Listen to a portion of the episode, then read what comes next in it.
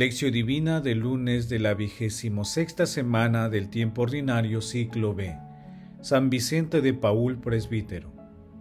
El más pequeño de ustedes es el más importante. Lucas capítulo 9, versículo 48. Oración inicial. Santo Espíritu de Dios, amor del Padre y del Hijo, ilumínanos con tus dones para que podamos comprender los tesoros de la sabiduría que Jesús nos quiere revelar en este día. Otórganos la gracia para meditar los misterios de la palabra y revélanos sus más íntimos secretos. Madre Santísima, intercede ante la Santísima Trinidad por nuestra petición. Ave María Purísima, sin pecado concebida. Paso 1. Lectura. Lectura del Santo Evangelio según San Lucas capítulo 9 versículos del 46 al 50. En aquel tiempo, los discípulos se pusieron a discutir quién era el más importante. Jesús, conociendo los pensamientos de sus corazones, tomó de la mano un niño, lo puso a su lado y les dijo, El que acoge a este niño en mi nombre, me acoge a mí, y el que me acoge a mí, acoge al que me ha enviado, porque el más pequeño de ustedes es el más importante. Juan tomó la palabra y dijo, Maestro, hemos visto a uno que echaba demonios en tu nombre, y como no es de los nuestros, de los nuestros, se lo hemos querido impedir. Jesús le respondió, No se lo impidan, porque el que no está contra ustedes está con ustedes. Palabra del Señor, gloria a ti Señor Jesús. La providencia de Dios no nos faltará nunca, mientras nosotros no faltemos a su servicio. San Vicente de Paul. Hoy celebramos a San Vicente de Paul. Vivió entre los años 1580 y 1660. Fundó en 1625 la Confraternidad de la Misión para atender a los más necesitados, con la certeza de que Jesús y los pobres son los tesoros más valiosos para la Iglesia. En una época en la que se marginaba la mujer, fundó en 1633 la Congregación de las Hijas de la Caridad. Fue proclamado santo en 1737 por Clemente XII. Hablar de San Vicente de Paul es hablar de la caridad. El pasaje evangélico de hoy se encuentra después del segundo anuncio de la pasión y muerte de nuestro Señor Jesucristo y está integrado por dos textos. El primero se denomina ¿Quién es el más importante? y el segundo El exorcista anónimo. En el texto encontramos dos enseñanzas. En la primera, la lógica evangélica de Jesús coloca en el centro al servicio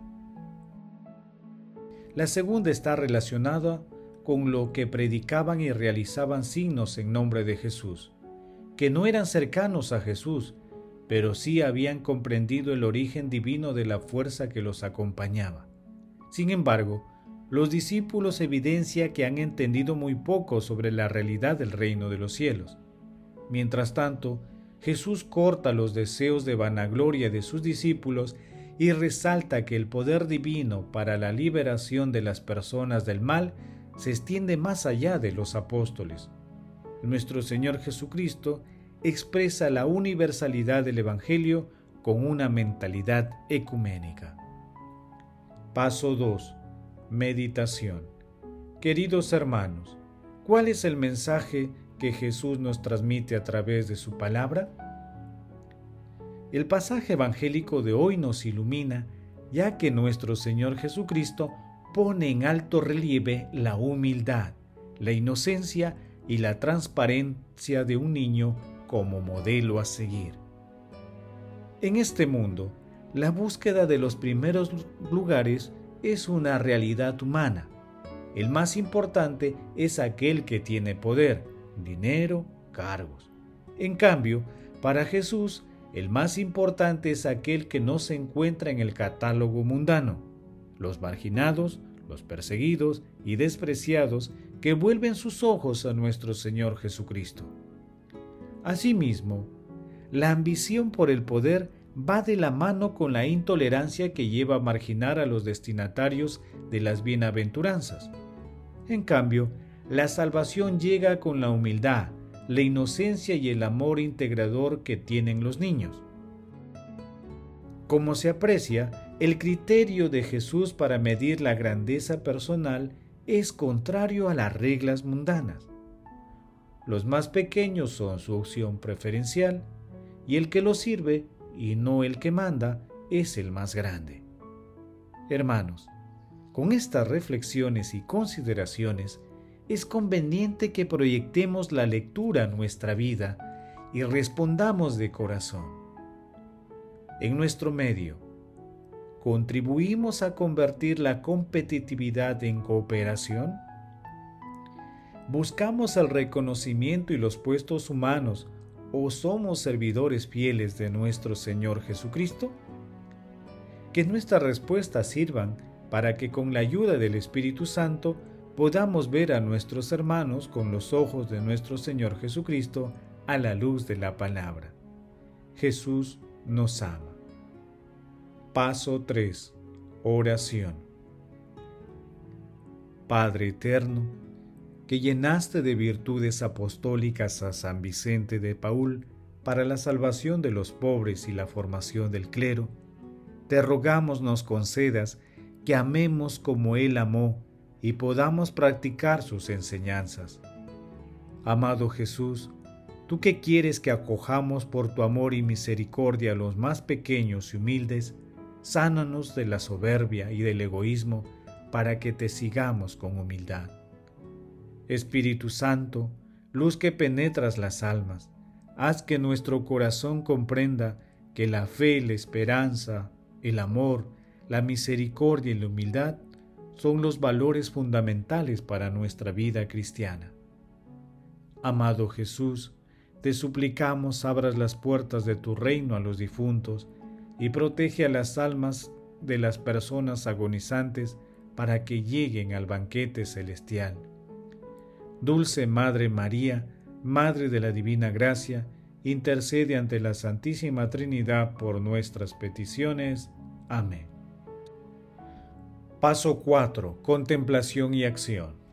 Hermanos, contemplemos a Dios con un extracto del encíclica Ecumenismo de San Juan Pablo II. Maestro, hemos visto a uno que echaba demonios en tu nombre, y como no es de los nuestros, se lo hemos querido impedir. Lucas capítulo 9, versículo 49. El ecumenismo trata precisamente de hacer crecer la comunión parcial existente entre los cristianos hacia la comunión plena en la verdad y en la caridad, pasando de los principios del imperativo de la conciencia cristiana a la realización del camino ecuménico hacia la unidad. El Concilio Vaticano II pone sobre todo de relieve la necesidad de conversión interior.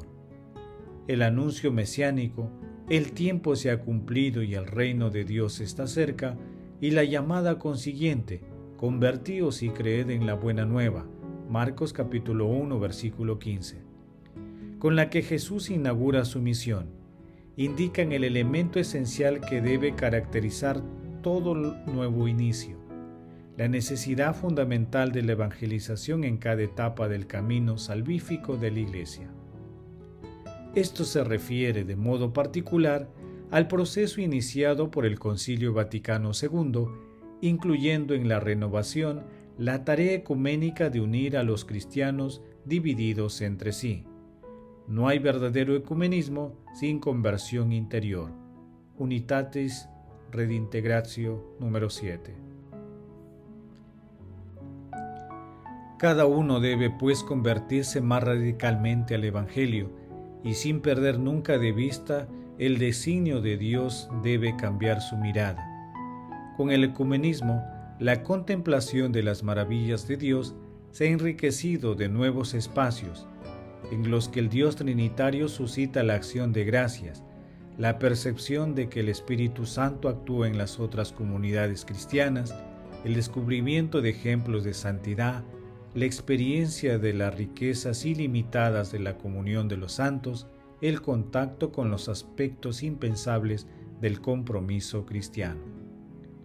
Por otro lado, se ha difundido también la necesidad de penitencia, el ser conscientes de ciertas exclusiones que hieren la caridad fraterna, de ciertos rechazos que deben ser perdonados, de un cierto orgullo, de aquella obstinación evangélica en la condena de los otros, de un desprecio derivado de una presunción nociva.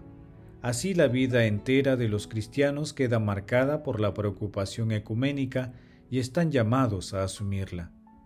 Queridos hermanos, en este mes de la Biblia renovemos el compromiso de que la palabra de Dios sea una fuente de luz para nuestro camino, que la lectura orante de la palabra sea parte de nuestro alimento celestial de todos los días. Glorifiquemos a la Santísima Trinidad con nuestras vidas. Oración final. Gracias Señor Jesús por tu palabra de vida eterna, que el Espíritu Santo nos ilumine para que tu palabra penetre a lo más profundo de nuestras almas y se convierte en acción. Dios glorioso, escucha nuestra oración.